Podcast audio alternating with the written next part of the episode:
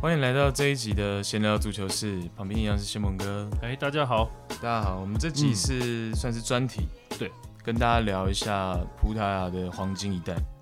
嗯哼，开始之前呢，我想问一下，嗯，为什么突然想讲这个葡萄牙黄金一代？那当然是我们上礼拜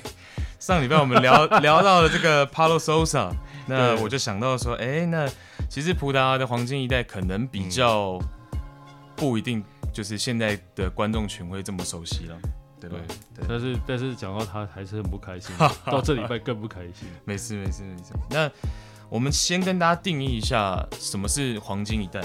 好、嗯哼这个定义在我来定义的话，我会觉得它就是在一个国家队的历史轨迹里面的第一个突起点。是，好，那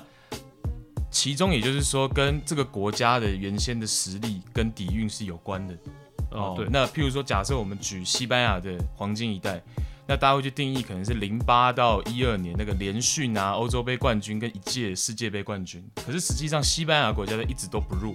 就是相比我们现在要说的葡萄牙，所以可是那算是他们在高点里面的再更突起。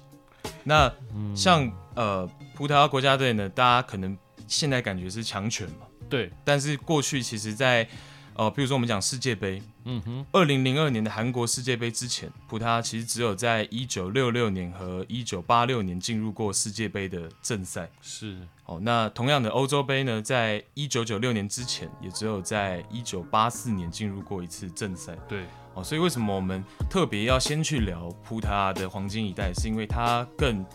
有那样的意义，是把国家的这个足球的可能成绩再往上提一个层次。没错，没错。然后直到 C 罗接班，然后直到现在都非常稳定。对，对，说到黄金一代这定义哦，嗯，我也有上网查一下。是哦当然，如果你打黄金一代的话，以中国那边的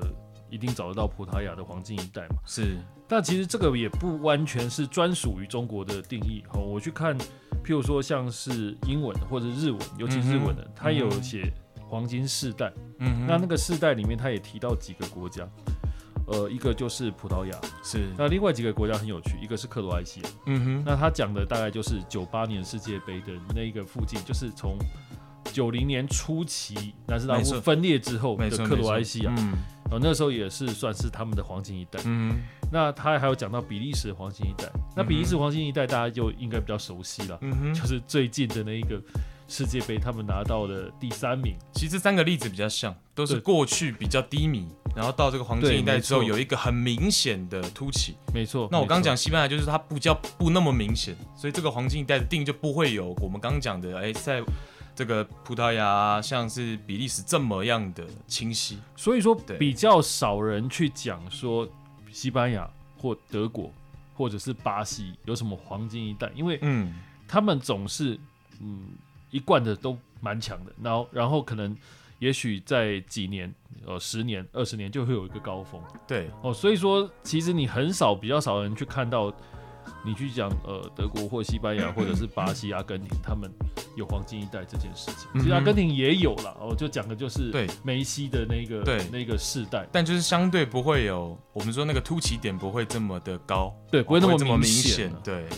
那再来一个黄金一代的定义，就是说在那一届或是那一批哦那几年的球员，可以一次性的覆盖一个 line up，就是说那几几年哦嗯产出的那些年轻球员，那一批球员能在未来覆覆盖一个起码十一人的一个先发，甚至更多。对哦，那这样就是所谓的黄金一代。嗯的哼，定义。OK，那像是葡萄牙，刚前面邪魔哥也讲，就是主要的这个班底就是呃 U 二十世界杯，我们讲世青赛。对对对，好、那它是一九八九年跟一九九一年连续两年拿下了冠军，是哦主要是以这两年的班底，哦，我们说它是黄金一代。是， OK，那一九八九年呢，有中后卫 Fernando Couto，好、然后刚刚讲的这个中前卫 Paulo Sosa，、高手啥？然后边锋 Joao Pinto，啊呃对， OK，那九一年有中后卫 George Costa，嗯然后右后卫 Abel Xavier，前腰 Rui Costa，嗯边锋 Luis Figo。嗯 OK，那一样有边锋 Joao Pinto。好，那 Joao Pinto 就是刚刚新蒙哥讲的，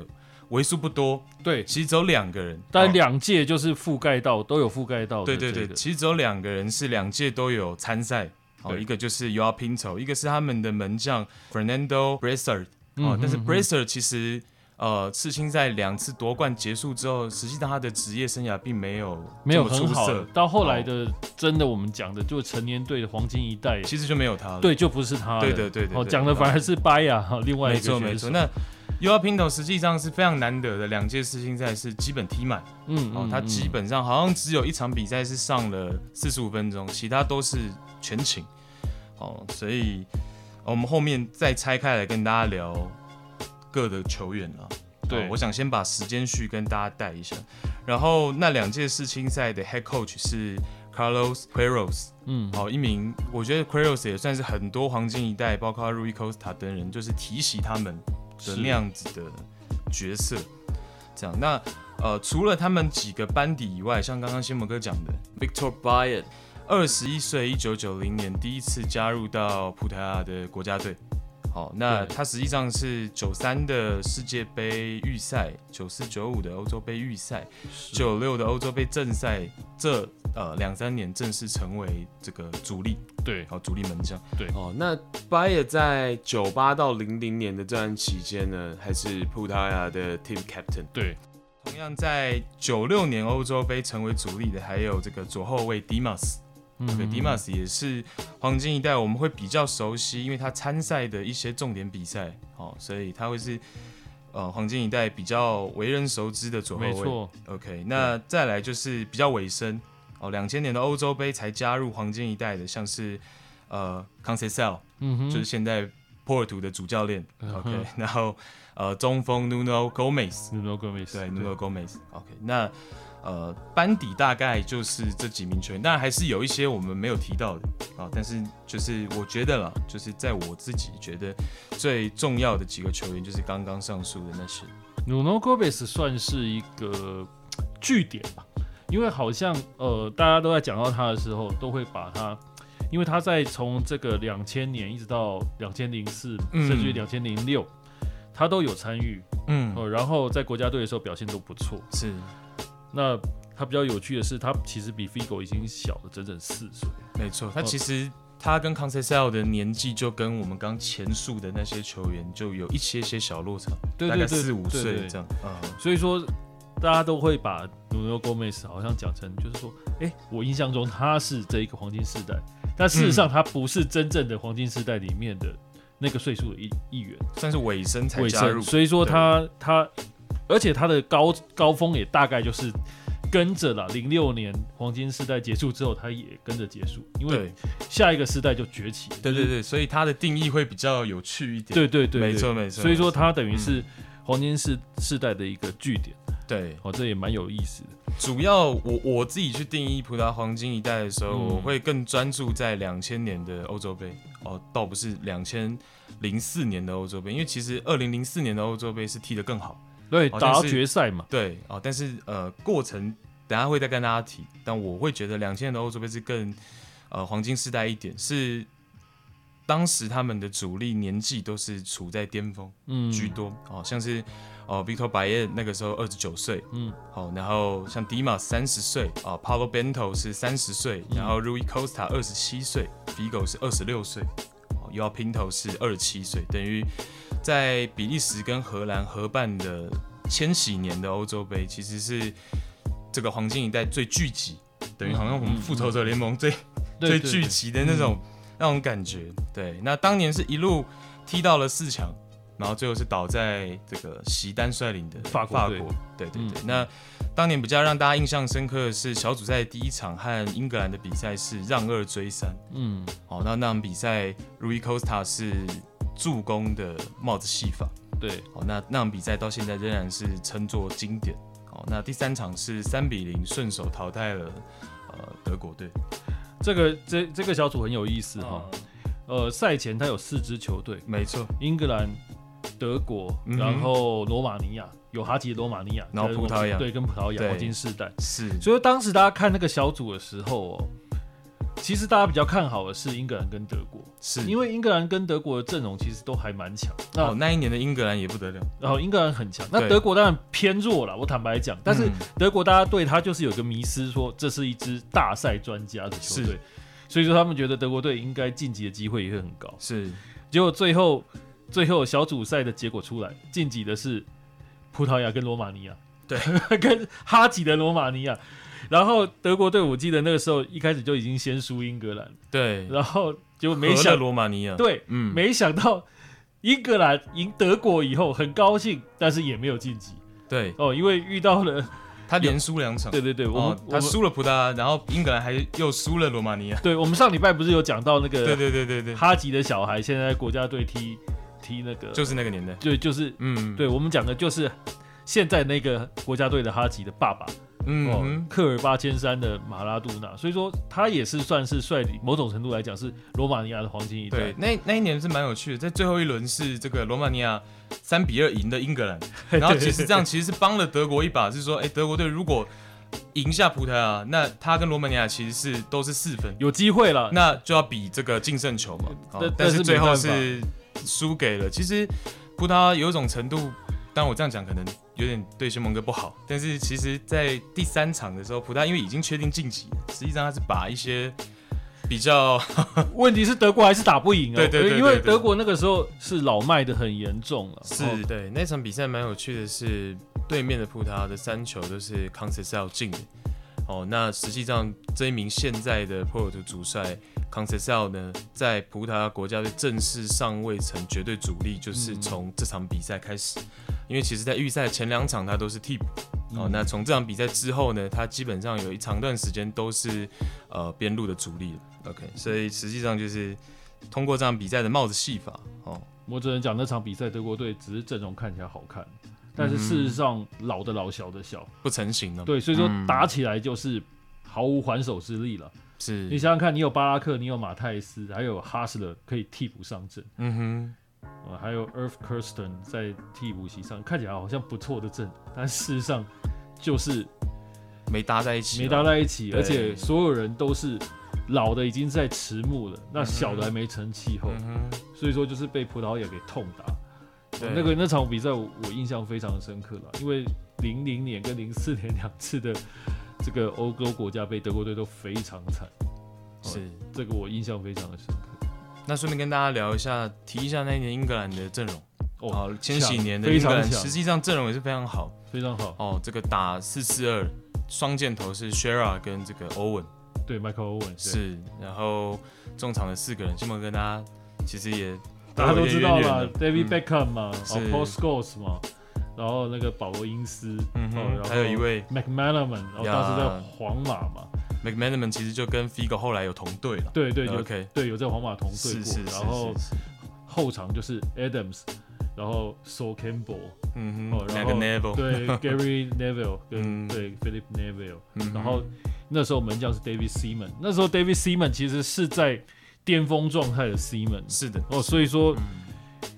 呃那一届的欧国杯是非常值得大家期待，然后 Kevin Keegan 带的，嗯哼， 哦，所以说那个时候大家都对于这支英格兰觉得抱以很大的希望，就没想到也是小组赛就被淘汰掉对，哦，只是说他们淘汰的过程比德国好太多了。是德国淘汰的过程就是真的没什么还手的余地。那英格兰那个时候至少还保有就是未来的希望，因为他的阵容真的很豪华。是我们等等再回来跟大家聊一下那一届的欧国杯，呃，或者说我们回溯一下当时的足球是怎么样。嗯， OK，我先把刚刚还没带完的这个葡萄牙黄金一代的这个收尾一下。两千年是葡萄牙黄金一代最为集结、众志成城的一年，但是在欧洲杯的四强倒在了法国队之手。实际上，四强这场比赛，葡萄牙是先胜后衰。在第十九分钟，Nuno Gomez 接获了康塞塞奥的传球，在大禁区外失去平衡的情况下，左脚抡出了一记世界波，帮葡萄牙一度取得了领先。哦但是在下半场的第五十一分钟，当年年仅二十一岁，还在尤文图斯的亨利，哦接获队友倒三角的传球以及招牌的推射，帮助法国队扳平比数。比赛进入了延长赛，当年是所谓的金球制，也就是一旦有一队取得进球，比赛就结束。那第一百一十七分钟，阿波萨维尔，葡萄牙的右后卫禁区的手球呢，给了席丹站上十二码罚球的机会，也将法国队最终送入了决赛。好，法国队也继世界杯再取欧洲杯。那当年最为集结的这一支黄金一代的葡萄牙，就梦碎前几年的欧洲杯。那二零零二年的世界杯更惨烈更惨是，呃，小小组组赛赛都没出去。那当然对对打对韩国那场是大家呃回味很多嘛，哦因为因大家为某些因素，没错，大家就开始在讲说韩国怎么样，韩国怎么样，就是从那场开始的地主嘛，没错对哦，那一些对吹判等等，那哦那很哦他有是趣的第一个受害者了。对，二零零二年的世界杯最后冠军是巴西，嗯，哦，那那个时候执教巴西的这个主帅是叫做 Scolari，对哦哦，那 Scolari 在带完巴西这个夺冠之后呢，就跑来带葡萄牙。没错，那 Scolari 比较有名的是，他在执教巴西二零零二年的时候，他实际上在阵容当中是拔掉了老将 Romario。呃，没错，对，好，那 Romario 他其实就有一个这样的先例了。那 Scolari 到了葡萄牙呢，他一口气清洗了包括 u r Pinto 啊，包括 Rito b a e n 嗯，等等的这些球员，然后再来是他不惜压缩我们说 Rui Costa 跟 Figo 的这种中前场的空间，坚持纳入有国籍问题的 Deco。嗯哼哼， OK，这都是呃 Scolari 的这个算是他比较强硬的一些执执教的风格，嗯，嗯他的一些决但他策。牌子大嘛，对，那就是就得听他的嘛。对，零二对年世界杯的冠军主帅，马上来带你葡萄牙，那没错确实，我好像说什么你们都得听。而且语文上面也没问题了，就大家都讲不到对牙对语，对 所以说他当然呃某种程度来讲，那个时候算是强势了。对，但是影响面积就是说，像 Rui Costa 就，因为他其实跟 u a Pinto 是很好的朋友，嗯，那、那他第一个就是他的好友离开了嘛，对，好，那第二个是我们刚刚讲的 Deco，其实就是一个也是在很多球队穿着十号的球员哦，其实就跟 Rui Costa 在某些场上是会有一些重叠的哦，那对，那时候 Deco 其实蛮出色的，后来到巴萨去嘛，对，那哦 Rui Costa 就选择在二零零四年的欧洲杯就退了。没错，那他是那一年打到决赛，好，那决赛的场地非常刚好是 Rui Costa 的成长的球队本菲卡的光明球场，好，那刚好，那他就选择在他自己这个最熟悉的球场退去国家队的战袍，嗯其实我我在想，我们在讲黄金一代之前，嗯嗯呃，不晓得玉婷有没有发现一件事，就是说，呃，Figo 或 Ricosta，我们都、嗯都知道，以前都觉得我们有在看球，所以说我们就说啊，这个是超级巨星。是，但是其实现在大部分的球迷，我觉得都不一定很认识他们。没错，哦，为什么？因为他们的他们的巨星风采完全后来被 C 罗给掩盖掉了。我觉得这是一个很大很大的原因啊。如果我们注意看这个零四年的那个他们的先发阵容，就会知道那时候除了刚刚讲的 Figo 跟 Ricosta 已经几乎没有位置了。他其实在零四年大部分都是替补出场，对对对，就是那个欧洲杯里面，然后你会看到十号位就是都是 Deco，对，然后在左边锋的位置就是给 C 罗，对当时是非常年轻的 C 罗，我还记得那时候 C 罗就是决赛输球的时候还大哭，对，但实际上 C 罗就曾经讲过说他的 idol 是 Rui Costa。嗯， OK，所以就是刚好他们在最后最后有接衔有接上，会面到，没错，有就当是过队友，对对对，就是在零四，年跟零零四年当然是跟 Ricosta 了，嗯哼零六年就是 C 罗跟呃德科，然后再加上那个 Figo 的最后一舞嘛。对对对，那等等我们回来讲 C 罗这个了，就是刚刚讲 Ricosta，那其实在我这边就觉得黄金一代是迈向谢幕嗯，比较明确的一个节点，就是 Ricosta 先退了，那 Figo 本来也想在零四年退，对哦但他是先退了，他又回来，对对，但但是他后面跟这个 Scolari 其实处的比较好了，嗯哦，蛮亲近的。当然是，其实包括 Ricosta，包括 Figo，其实葡萄牙的整个足协都动员是去劝他们能不能再留下来。哦嗯好，那 Figo 是留下来了。好，那呃，另外要提的就是说，前年二零一九年，Scolari 在评选自己生涯执教最佳阵容的时候，他选了 Deco，然后选了 Figo，哦，他就讲说这个 Figo 是他他的队长。哦，那他有最顶尖的球技，然后是所有主帅梦想中的队长，可见他对 Figo 跟对 Rui Costa 的整整体评价是落差蛮大。好，这个就是我们讲的黄金一代的一个尾声。那其实网络上也蛮多人去讲说，C 罗一接班，哎，实际上我进世界杯好像就不这么难了，等等等等的，那就是回应刚刚仙盟哥讲的。对，那而且最重要的是，C 罗还是有几件事情啦。第一个啦，嗯哼我觉得前锋有数据很重要，因为他就是数据神兽嘛，现代对神兽。他跟梅西根本第一个，他的位置在国家队大部分时间跟我们说 Rui Costa 跟 Figo 的位置不一样，不一样，这是对第一个。对对所以说他拿了一堆。不要说在国家队了，在国家队当然他是很有贡献的，是，但是他在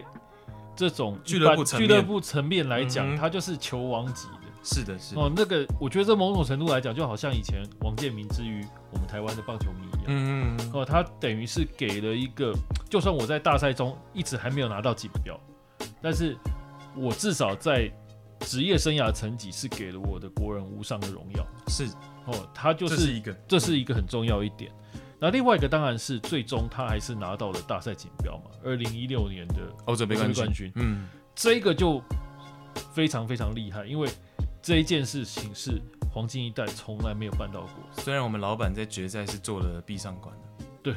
对，他是总教场 练，边对，其实他是场边总执教，场其实边他执是教总教练了。对，但是当然那一年从这个预赛到最后的这个淘汰赛，其实都跟他息息相关。因为因为嗯对他就是有那种，因为大家都知道他对于胜利的执着，嗯，所以说我他对对整个球队的影响力非常大。这个点其实也是跟 Figo 落差比较大，是大家总会觉得 Figo 在场上不是这么的表现出自己情绪的那样的球员，相对于 Cristiano Ronaldo 来 r e 说。 Costa 也是，对，就所以呃，那种领袖气质来说，会有一点点的落差，不太一样他们可能是在感觉别不的太一样别的地方去展现，而不是说像 C 罗这样把自己的胜负欲都投射在球场上。对对，因为那个时候流行所谓的古典前腰嘛，就是没你错讲没错的十没号错位，然后嗯古典的进攻中场。r e Costa 其实就是其中一个很代表性的世界级的人物了，对范围很大，范围很然后大不。太防守，但是他能够处理很多球，对，然没错后两脚的传球都很精准。对，做到组织，然后他 r i c o s t a 还能远射，对，OK，这是他的招牌嘛，对呃哦，一脚远射也是 r i c o s t a 因为那个时候经典，对那个时候的，呃包括葡萄牙国家队来讲，嗯都还是用四二三一了。嗯哼，就那时候主流就是四二三一，没错，一定会有这个十号位的位置。是的，是的，哦，嗯所以说 r i c o s t a 当然他是这一个位置上的大师级人物是毋庸置疑的。可能那个时候，呃，也许里克尔梅都还没有到巅峰，嗯哼，呃，然后可能像 Veron 啊那些的传球大师，呃，其实都还没有到 r i c o s t a 的这个高度。对，而且我觉得在国家队，他跟 Figo 包括 y o a Pinto 是相辅相成，对他们三个总能在中场去做一些很很有创意的配合，我我举一个例子好哦了，呃，当然这个不是什么太，不是就是只是我去看一本书的例子。嗯我在零二年的时候，那时候我在日本嘛，然对后我很喜欢买一堆世界杯的书， 对，就是跟世界杯前，因为那时候世界杯在日本举行，哇是，超热。那那个时候纸本的书都还是很流行的时代，当然，当然，当然，我买了一本，就世界不晓得前五十大还前一百大球员，对对对然后然后就是讲的应该是世界杯，跟世界杯有关的。他是讲说，是世界杯要注意的世界前一百大嗯球员。嗯呃，那时候 Ricosta 有多强，跟 Figo 有多强？那前一百大里面，你还有谁？有席丹，嗯哼，有 Ronaldo，、嗯呃外星人 Ronaldo。我呃，Figo 跟 Ricosta 应该都有在前五。哼，是，最少有在前五，没有前五也有前十了，嗯哼因为还有 Rivaldo、Roberto Carlos 这么多这么多的超级巨星，他们都还是可以在世界的前十，你就会知道 Ricosta 他有有多伟大。对，但是你看，而且他在俱乐部层面也是，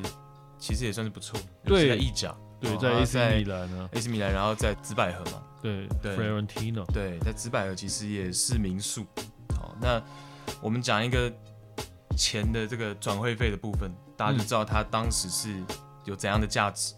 他两千零一年转会到 AC 米兰嘛，对哦，两千零一年的夏天转会 AC 米兰，四千一百三十二万欧元，好，那其实至今都是 AC 米兰队史转第二转高会。机，对对对对，那第一是一七一八赛季的 Bonucci，那其实 Bonucci 也是四千两百万而已。哦，那其实年代相隔了快二十年。哦，那实际上也不过就是相差个几十万的欧元。哦，所以这个层面就可以告诉大家，就是 Ricosta 在当年的这个转会价值。说到这个，可以一起，可以连 Figo 一起讲，啊可以可以因为可以零零零一赛季的时候， Figo 是从他是第一，巴萨对，他是从巴萨转会到啊皇马。皇马，对嗯那当然，他跟 Ricosta 不一样的是，他的那个转会是很有爆炸性， 当然因为呃，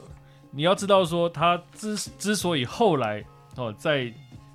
在这个巴萨是完全没有他的位置， 大家就把他视为是罪人。嗯哼最主要就是他是在最巅峰的时候是叛逃。而且当年在场边的那个球迷，哇，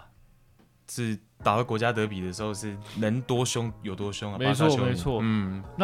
那个时候你要知道，那时候 Figo 他的转会费是多少？嗯哼，六千万欧元没错，啊！那六千万当时是全世界第一、第二高。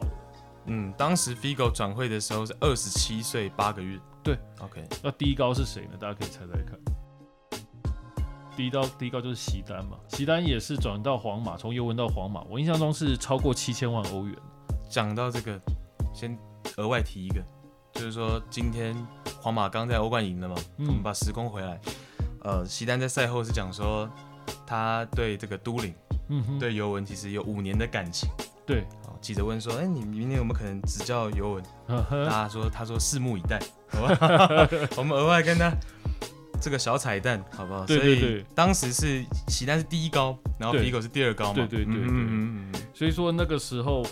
而且你要知道、哦，那个时候七千万欧元有多大？对，现在现在的七千万欧元其实还是那种超世界级的球员，只是说现在当然了，你要真正要要超级贵的话，要大家有这个印象的话，一定要破亿嘛。对我们我们蛮难去换算，但是大家想象一下，可以想象一下啦那，当时的第二高嘛，对对，那就很简单，对，嗯所以说所以说你会知道说他们的水准在当时受到世界的评价是多高没错，哦，这个接近我们现在讲的啦，你包括了范戴克或者是哈兰这种，你可以想那到样的这层级，对那样的嗯层级的转会。对，你就会知道说这一批人，尤其是 Ricosta 跟 Figo，他们在呃当时的足坛的高度是有多可怕。没错，哦，嗯只是说席丹后来因为他一直留在足坛里面，包括了他在执教皇马，还三连霸嘞。嗯哼，好、对，所以说你会呃席丹的印象会一直让你留在脑海里面。可是 Figo 真的大家就比较容易遗忘他。对，哦，甚至于 Ricosa 是更容易遗忘的。呃，我有看到，还有我最近还有看到一本另外一本杂志，我自己买的。嗯哼，它那个杂志里面有讲到，就是有个话题，就是各国的国家队的 legend。嗯哼，结果你知道吗？我觉得很意外的是，葡萄牙的 legend 的前十名竟然没有 Ricosta，嗯哼，你就会知道说为什么？因为到二零一六年之后了，嗯哼，哦，真的大家都已经把这个 C 罗带领的那个欧洲国家杯冠军队当做真的就是葡萄牙的民族英雄，对，所以而说且大家的我评价就是，甚至连 Ricosta 都没有办法排排进前十，我觉得真的是蛮夸而张且的。我额外的说，就是刚刚新蒙哥讲数据上，因为对实际上 Ricosta 虽然在场上真的是有作他用的性作非常用大，对对对，但是他在国家队层面，我们刚除了刚讲的打两千禧年打英格兰是助攻帽戏法，那是小组赛第一场。那实际上可能大家会比较有印象的就是他在这个一九九五年的欧洲杯预选赛嗯，面对爱尔兰有过一记世界波。哦嗯，那可是，在更多的进球，因为他并不是属于最直接要去攻门的这样子的对对球员对。 OK，所以实际印上，象值也没那么深。对对，对对对，数据上也国家队层面也没这么好看。对这而可且能是一些原因。而且你看啊，零二年世界杯，我印象中那个时候嗯他哼跟 Figo 都被批评的一无是处。对，对，因为那时候 Figo 其实他到亚洲很奇怪哦，那个欧洲球员到亚洲好像速度都变慢了那种感 觉，这这个是很有趣的一件事情。哦，在这那要提嘛，就是因为我也看过那个韩国啊访谈节目，他们就在上面开玩笑，就是说当时呃很多人是实际上葡萄为什么会跑变慢，他们在前一天晚上到饭店去灌他们酒，然后 对，然后弄得他们醉醺醺的，可能在场上跑不太动啊。他们是艺人的一个梗，这就我我这就很难讲，因为但是确嗯实我们感觉怪怪的。对，但是那一届的确是所有的亚洲球队都打出了他们史上的好成绩，是的，是的哦，，包括中国也是啊。对，那一届的中国也是被称作黄金一代。嗯哼，哦，你会觉得说，呃，那是一个很有趣的巧合啦。那当然很多，因为我们以前跟韩国真的打棒球、打打篮球打太多了，嗯哼，所以说大家就会把那个印象套到我们这个世界杯里面。我哦讲嘛，呃，有误判是有，但是有实力嘛，那一年的韩国队确实也不弱，这哦，很就是一对个当然很强啊，呃，我觉得是一个定义了，没对错，他 OK 的确也是，那肯定也是要有实力了。我哦对对对，某种程度来讲，我觉得那那届。他们打到八强或十六强是很正常的啦，对，只是说后来第三名，大家当然嘛，连我自己都是乡民的其中一份子。 那看到韩国那种连续赢，而且是连赢，先赢葡萄牙，再赢、嗯再赢这个意大利，再赢西班牙，一路打到四强哦。对，你会觉得得那真的不可思议。然后有些判决的确就连续性都是对韩国比较有利。没错，嗯哼，哦哦，有这个些很多经典的画面嘛。不过对当然，这个这个东西到现代可能没有办法，这个因为你到 VAR 时代了，没错没错，但是在那个年代是就会有一些这样的争议了，而且连续的巧合嘛，就刚刚对对新某对哥对讲，但是实际上那个韩国队确实是可能他们历史上最强的韩国队之一了。不过回过讲一个 VAR 概念了，如果他还是买通主主审的话，VAR 再怎么判都没有用，对因为最后是主审决定。对，但 anyway，不管怎么样，那一届的确是，呃，世界杯是很有趣的，就是那以后对对葡萄牙来说那一年就是一个算惨是剧啊，一个叠交嘛。对哦，就跟法国一样，嗯哼就是席丹跟费哥，然后两个人都是皇马的球员，是，都是世界上身身价最高的球员，嗯结果率领的国家队都是在小组赛就就拜拜了。哦哼，对。这就是让人觉得比较可惜，也是为什么后来 Scolari 有机会去做一些他比较算是清洗，嗯哦嗯，我们讲杯酒释兵权，就是一个新帅上任的这种例子。好，那导致了后面延续下来了。当然，Figo 是愿意在最后零六年的世界杯再扛一届，哦哦再对拼一届，嗯，那是 Figo 的决定。哦，但 Ricosta 就像我讲，他在零四年就选择退下来了。嗯，对，他的确是一个个性比较低调的人。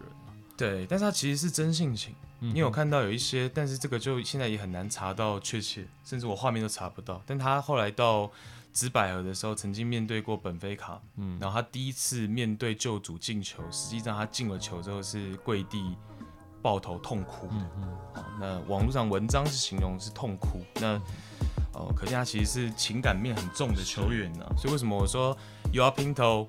被清洗离开国家队，他的情绪也会跟着有波动，哦就是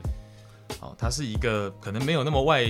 外显，但是是一个真性情的这样的球员。嗯哼，不过某种程度来讲呢，像 Ricosta，我觉得，呃，他就是他跟 Figo 有一个比较像的地方，其实他们两个到后来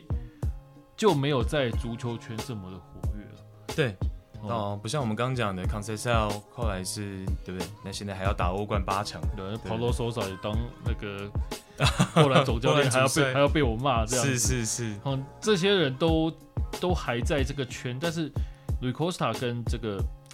Figo 他们真的就是哦，没有在做任何的执教的工作，嗯哼，嗯，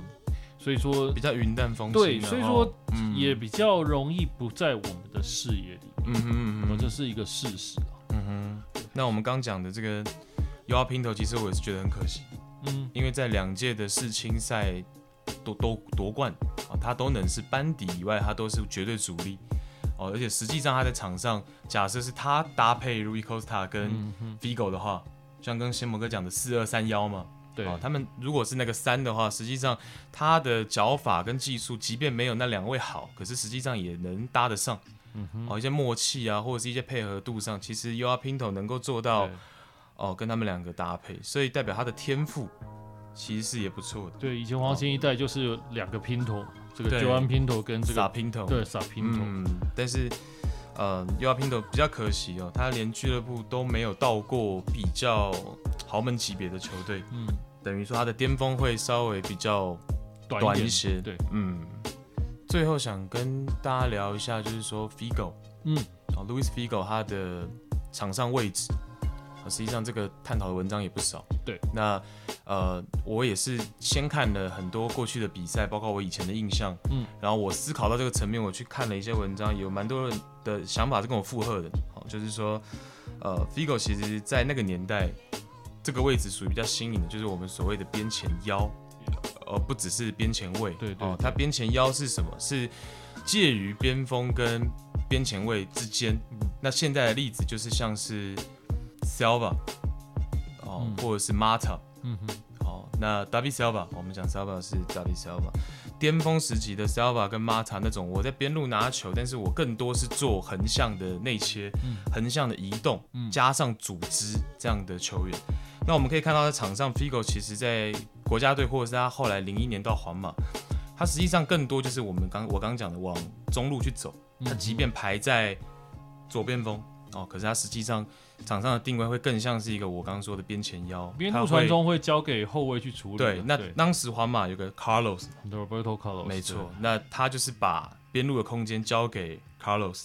让 Carlos 去传中，然后他是所谓的我们说，呃，有组织能力的边前腰。嗯好，那这个就比较有意思，因为边前腰这个这个位置，实际上我自己以前写的文章了，我总结下来是第一个其实 Raul 的，嗯哼，好、那当年在这个九七九八赛季执教皇马是卡佩罗，嗯哼，哦，那卡佩罗那个时候用了我们算是圣诞树的阵型，是。当然后来被四三二一，对，后来被安切洛蒂发扬光大了，嗯大家可能就忘记说卡佩罗其实是，因为他那个时候的四三二一其实有一点介于四四二那种。哦，他的影锋跟他的前腰，其实他的内锋，哦，就是我们说四三二幺的那个二，其实有一个球员可能更像是第二前锋，好、所以他就介于四三二幺跟四四二之间，哦，可是那个时候他其实就已经让 Raul，为什么我们说四三二幺，就是让 Raul 其实在四三三阵型，可能我们会以为他是一个左边锋，可是他实际上就往内靠拢，那会像是一个圣诞树，嗯好，那 Raul 其实就是在卡佩罗的帐下，很像是一个边前腰的角色。那到了 Figo 来了的时候呢？打了四四二，但是 Figo 在这个中间这个四的左边，他就是更多的往内去跟 Raul 跟这个 Ronaldo 去做配合，那一样是把边路就是让给边边后卫嘛，所以呃，Figo 其实在国家队还是在俱乐部层面，他更多就是打我们所谓的边前腰这样子的角色。那当然在现代边前腰就很常见。很多边路球员都是往内走去做组织，这我们常看到，但是在过去其实是比较少。其实那个时候皇马阵容真的蛮夸张的，太豪华了那个时候。银河舰队，对，而且他手上的球员几乎都是世界最好的球员。嗯我那个时代的感觉上了，从两千年左右一直到二零零五零六吧，哼，嗯，哦，皇马一直是几乎是西甲有点一枝独秀的感觉。对，哦，西甲是到后来为什么巴萨又压回去？就是就是就是我们讲的嘛，就是开始进入还不到梅西的时代，但是瓜迪奥拉的时代慢慢开始把它压回去，先从嗯小罗纳度的那个时代开始，对，就开始有一些变化，一直到零五年之后才开始渐渐的又这个天平又稍微是比较平衡一点，哼是，对，所以说那个那个时候的西甲是蛮有意思的，而且 Figo 就是在去了皇马的那个赛季，零一年拿了世界足球先生，对，所以所以说那些球那个巴萨球迷恨死他 了，一去就拿了这个，对对，就就当然你要说皇马到巴萨的球员，巴萨到皇马球员已经蛮多的，嗯哼，像呃像罗纳度其实也是两个球队就待过都。待过了，但是他是这过么直，接，他是过水嘛，嗯哼，然后也不是直接叛逃。这 Figo 是真的是这么直接了，舒斯特也是两个球球队都待过，但是也印象中也没有像 Figo 这么样的。震撼，对嗯哼，这么大条了，对对对、嗯 f i g o 真的是从巴萨到皇马最大条的一个例子。嗯哼，对。那西蒙哥你怎么看？如果我们以比如说两千年为背景的话，那个时候的足球跟现在，那个时候的足球，我觉得那个时候的足球刚好承接的是九八年世界杯以后的概念。嗯哦，所谓九八年世界杯就是呃法国夺冠嘛，是然，后法国是打四二三一嗯哼，哦，所以说在两千年到两千零二年的时候，那个时候欧洲的主流几乎都是在打四二三一的阵容。是，哦，那刚好那个时候也是四后卫，呃，又回来了。嗯哼，那当然，英格兰一直是四四二不变啊了，这是英格兰的特性。对，哦，但是在九零年代的时候，其实在九零年代的前前段的时候，是比较回到所谓的三后卫的时代。对对对对，对它是，所以我们常在讲说战术这种东西有点像螺旋式上升。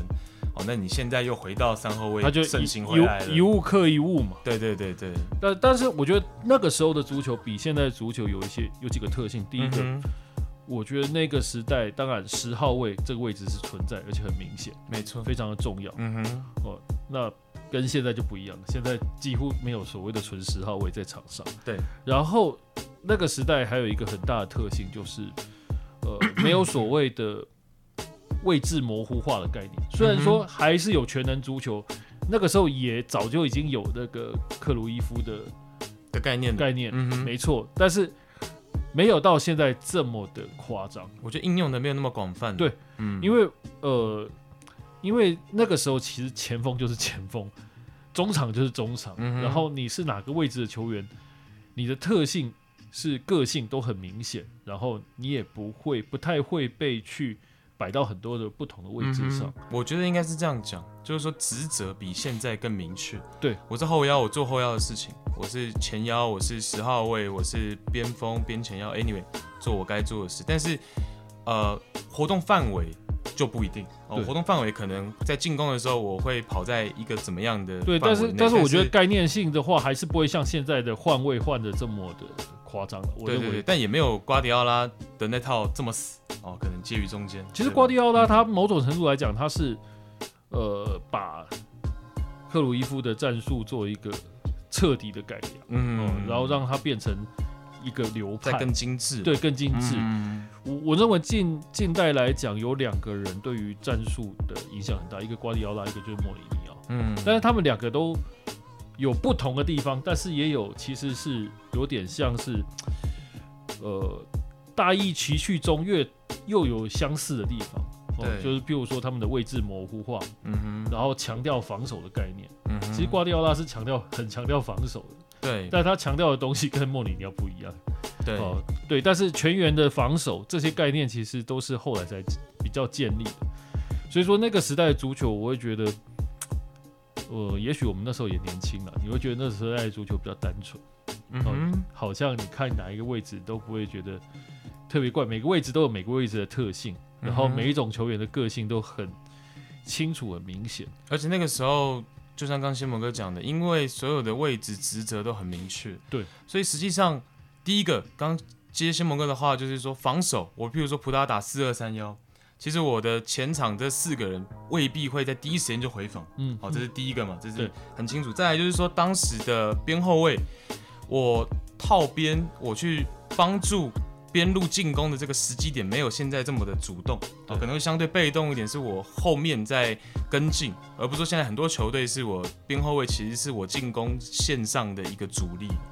对 OK，这是一个再一个差别。所以那个时候 Carlos 为什么这么火？哦，那个时候这件事情是比较这么进攻性的边后卫，很比较少见呢、因为对的而且他的火力是强到他可以把对方的后卫压回去。 对，这这也是我觉得啦。我回看，我觉得葡萄牙会输给法国队在千禧年的那个嗯差别，就是说、法国队就是各个位置可能再更平均一些。嗯哼，哦，包括说像葡萄牙，他的这个 Xavier 跟 Dimas 哦，两个边后卫其实在进攻性上就没有嗯法国队的球员这么好。哦，法国队的边后卫，我们大家知道图让是高嗯，高的这个进攻性也蛮强又的这壮个右边后 卫，对。然后这个 Lizarazu Lizarazu 对，好、他们的左后卫其实进攻性也非常强，他甚至还能左脚球员去做一些横向的这个支援去他盘带。对，因为他的人，嗯因为他是拜仁的球员嘛，他、啊他对当他当时你熟啊，对里扎哈祖，他当时其实他的能力来讲，可能是世界上除了 Carlos 之外最好的左边卫了。真的真的、哦真的，只是说 Carlos 他有一脚非常可怕的射传门中能力，对。嗯，但是但是里扎哈祖他就是盘带传中都很平均，对，以那个年代，里达 r a z u 的这个呃进攻性就会比通常的边后卫还要强再。强一些，所以这对是我看下来觉得说啊，法国队在对决葡萄牙这场比赛，你看现现在的优的点对，那现在那时候门将也是门线型门将是，哦，不像现在你已经进化到就是我的门将要会出球，嗯哼嗯我的中后卫也要会出球，然后我后场的换位也非常的频繁，对要跟前场去做这种换位，然后帮忙进攻的就动作。我们讲的职责比较多元了。对，嗯然后球员的训练也不到现在来讲，因为现在其实现在说穿了，你从小训练的时候，每个球员他几乎每一个练习的方法都差不多，你可能你的技术水平都要到某一个水准哼，。真的，哦嗯，那那个时候不像不这么明显，你可嗯能哼，你小时候适合打什么你就打什么，哦，你不会像现在一样，我可就是能练就是特定的一两个位置，对对对，嗯所以说现在德国他们有的时候，德国我们知道他在两千年的时候，呃，进行一次所谓的青训改革嘛，是然后在二零一八年世界杯的时候，不是失败了嘛，大家就回来检讨，嗯，他们就说德国发现一件事，就是说，诶，我的青训球员为什么每个人的踢法都一样？是哦，可是这是时代的问题，因为呃，你从两千年之后，你开始要求你要技术型、能够传球、传控配合的球员，所以说大家都会要学这件事情，嗯哼，造成你的球员没有那么有特色。是的，是的，哦，这个嗯现在的球员其实跟过去的球员就是有类似这样的差别。差别，嗯，哦，过去的球员可能会有那种很粗壮，然后脚法很不好的。对，你现在在顶尖的球队里面，你根本看不到脚法不好的。嗯我举一个很简单的例子，就拜仁的 j u l i a n Nicolas j u l i a n 嗯哼，大家都在笑他。问题是，他速度其实很快，嗯哼 上礼拜还测到我他。看到你对贴的那个，对对对，嗯这个其实我在当场就有看到了。是他们是转播的时候就放出来，他是四全卡场，吗？对，嗯他是全场绝对速度最快的一个球员。是的，是的，然后他有没有脚法？他有，他只是带球比较慢，但对事实上他也带的不差。你就会知道说，现代的足球跟过去的足球员的要求真的是很不一样，嗯哼哦，但当然就是顺应时事的一个改对，变、然啊后。场上的这个球赛的风格，对，好会去孕育而生一些不一样的没有，我要相求，对我相信现在的还会再进化一次的。对但只是是说我未来走向我们不见得知道是什么嗯而已。，但额外我要提的就是说，可能很多现在比较新的小朋友会觉得，呃，就地翻墙啊，嗯或是高位逼抢好像是很新的东西。实际上，在那个年代，我们刚刚讲法国队打葡萄牙，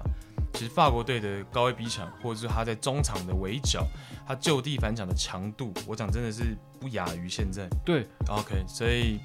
这个不是什么克洛普发明的啦。对，但是只是说现代来讲，它有一些训练方式跟战术的设计可能更精密更针对这个去对做对一些对安排或是更配套，对，我觉得会更怎么讲？会更，我觉得某种程度来讲，就是会更极限的，就是比那个时候强度更强嗯哼，哦，可能要求的更不一样哦。我觉得，我觉得应，该是要求的更精确一些。对因为以前哦的我的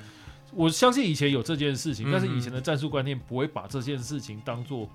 最重要的事情。对不会这么细节对啦，对对对我觉得他不会要求到说我这么，因为现在我们知道高一 B 讲他第一个可能分时间段，他可能分。位置他不一定是这么大家都统一，我的高位逼抢都是一个模式哦。但是当年可能就是靠本能，我们可能就是会有一个这样子的战术设置，可是不会这么的细节，而就是且说哦我要怎么样做而且大家不要 OK 忽略一件事情，有一件事情很重要，科技的进步。啊、以前可能没有办法比赛完就给你热看录影图，带给了你那么多，嗯那时候顶多看录影带嘛。嗯，哦，我不会像比赛完，我甚至于我已经在上面城市都帮你跑好了。嗯哼哦，你你传球的次数、你的 xG、你的热图、你的数据分析都跑出来。以前我相信是没有这样子的。嗯哼，哦，我我觉得那嗯所以说那个时候的教练，所以我们他没所办法要会的分东析的这么细节，对对，那我没办法去针对对方的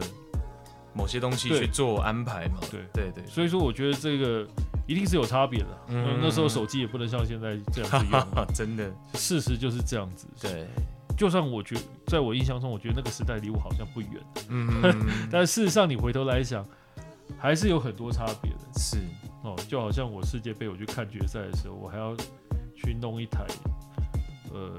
我我那时候还没钱买那个数位相机，嗯，现在数位相机都已经是垃圾了。 那真个时候，的，那个时候，那时候还没钱买数位相机，还去买拍立得，都还有，都还可以用。是对，那你就会知道说，其实那个时代跟这个时代还是有差别。就算嗯我们哼觉得 Figo 好像离我们没有很远啊，但是事实上，我相信他们得当时比赛所听到的、学到的东西，也是跟现在很不一样。对，但我觉得强度很难去比了。对我我自己觉得 Figo 啊，像是 Ricosta 哦等等这些球员的天赋，绝对不会，你纯比天赋是不会差现在的我们说中场的大师嗯来的差，哦这这真的不会。我觉得就光看这个球场上的那些眼花缭乱的地面盘带那些技术，当然，当哦然，，那是绝对不输的。但是就像刚刚新木哥讲的，二十年嘛，哦，那现在肯定是很多战术上的一些在演变，然后对在细节化，哦没错那在合理就更好的去运用的这个情况下，他们那个时候没有去吸收到，或者说没有去跟跟进到这些东西嘛。嗯，也还没发生嘛，因没为错现在没的错东没西错就是以那时候为基础产生的。对，对，所以说这个我觉得也没什么好比较，但是让大家可以知道说，哎、过去有这样子一个年代。嗯，但我觉得这个黄金一代还是很可惜啊，因为大家真的是觉得像两千年的欧洲杯啊，像是两千零四年的欧洲杯，葡萄牙就有机会去触碰到冠军奖杯的。以后我们也还有空可以慢慢聊啊，就是甚至于说，也许未来世界杯，我们可以一届一届世界杯聊聊到世界杯去，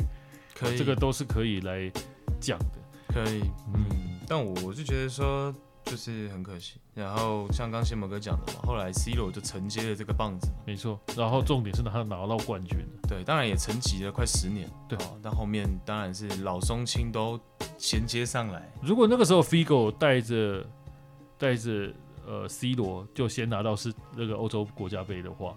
很有可能他们的历这个历史的评价那肯定不会一样，不可能是一样的啦。是。哦，因为那时候 C 罗只是小小朋友嘛，那他拿到欧洲杯，当然功劳就是 Figo 他们的，哦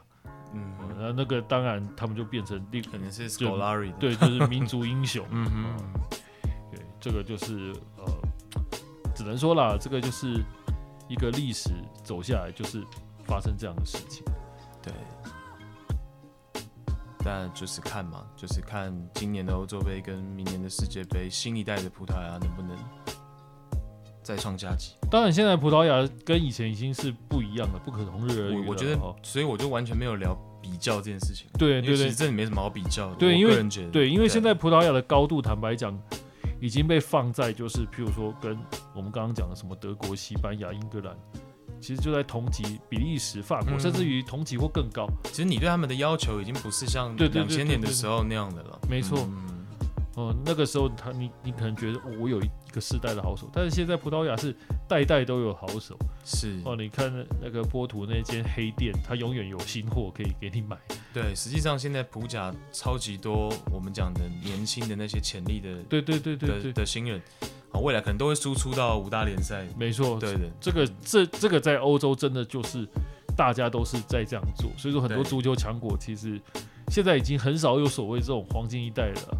大家可能轮流拿个欧锦赛的冠军，哦，世青的冠军，大家也不会那么的介意说我这一届有没有拿到。那对就算我拿到了，哎，这批不错的球员，可是他到了呃，可能到了职业层级之后，说实在话，你要到这种黄金一代一样。到职业都还有那么好的高度，其实很难，因为真的太多人了，前仆后继。啊，你刚讲到我才想起来，我其实不是只有那个帕洛索萨的事情才想要聊这个，是因为我看到今年葡萄牙的 U 二十一其实是很有机会夺冠 的。啊那 U 二十一的欧青赛其实是今年的葡萄牙很强。啊那我其实是看了那一某某一场比赛，看完之后就觉得说，哇，就是回想到当年葡萄牙的那种黄金一代，对，对，那就对想说要跟他 稍微聊一下这件事情。但现在黄金很多代了，所以说你根本看不出来哪一队是最黄金的了。对对对对对对，那其实对这个国家是好事嘛。当然，当对然，啊，那总不需要我永远都要一个一代之后又坠落，然后我又要一代再带起来。所以说这几年来讲，你已经把葡萄牙变成了一个所谓就的是不需要这样列强列强了，是而不是过去我们讲说他可能就是半吊子。是的，哦，但是我们还是有这个想法，或者说有这个必要去跟大家讲说，当年的葡萄牙的那些明星啊，没其实错也是创造了一个年代。因为很久真的没有听听到 Figo 在干什么了，真的 r u i Costa 更少，更少现在有更少太多 Costa 在聊了，很少去聊到 Rigosta。没错可。是当初，可是我们有必要让大家知道，是因为其实他们两位当初他的高度真的很高，没错，没错，真的是呃不到球王级又准球王级了，确实，确实。所以说才会想说跟大家来讲一下聊一下。 OK，那以后如果有机会、有时间，我们再跟大家聊一下，哎、别的国的国家队的历史啊，或对者是就像西蒙哥讲，我们聊一些未来的事情，都有可能再用这样专题的方式跟大家聊一聊。这样，好，那今天就先跟大家聊到这， OK，国家的黄金一代。那谢谢梦哥，拜拜。拜拜。